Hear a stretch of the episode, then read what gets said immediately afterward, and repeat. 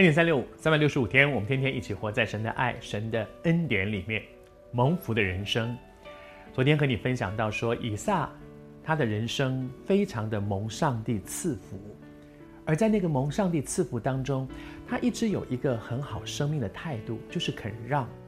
而那个让的原因是什么？那个让的原因其实不是他所有的事情都让，有一些东西他不让的。什么东西不让？他要抓住的是上帝的赐福。上帝的赐福我抓住了，至于其他的，那就是小事了。可是很多的时候，我们反过来，我们会不会很多东西我不肯让，我真的你死我夺，结果呢，因为争夺那些东西，得罪了神，失去了上帝的祝福。你要抓的是哪一个呢？我还是说，我不知道你是谁。也许你正在碰到这样的一个问题，有一些事情你觉得那个明明就是我的，他凭什么这样抢我的？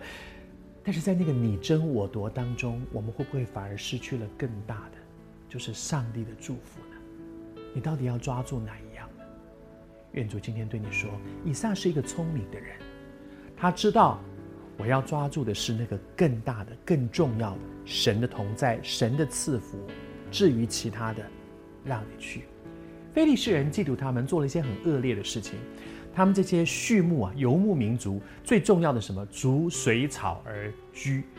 要有草，就必须有水。没有水，草怎么会生长？所以水是最重要的。以撒的父亲亚这个亚伯拉罕他在世的时候，他挖了很多的井。那些挖井能够挖到一口有水的井，对于游牧民族是太重要的，因为人需要水。牲畜这些牛啊、羊啊、骆驼需要水，草需要水，没有水，通通不必谈。所以井太重要了。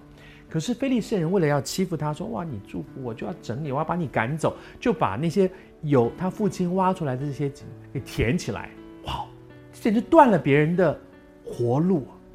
你也正在遇到这样的事吗？有一些人做的一些事，你觉得他们恶劣到一个地步，好像断了我的生路了。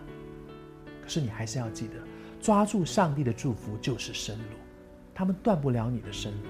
看起来没有的井，好像是好像是断了我的生路。但是以撒选择，我要抓住的不是井，井不是我的生路，我要抓住的是神，他才是我的生路。当他抓对了，他抓住神，结果是什么呢？以撒的仆人，他们不是让吗？就走啊。到了另外一个谷中的时候，就继续要挖井，就挖到了一口活水井。什么叫活水井？就是那个水是源源不断的，活水会流动的，是源源不断的，是有源头下。他挖到了那个活水井，比原来那个更好。那个井不是活水井，那个井也许有水，可是就是那么多，好像就是一杯水。可是现在挖到的是一个像水龙头一样源源不断的活水，不断的进来，神给他的祝福更好。再说，生路不是井，生路是活水的源头是神。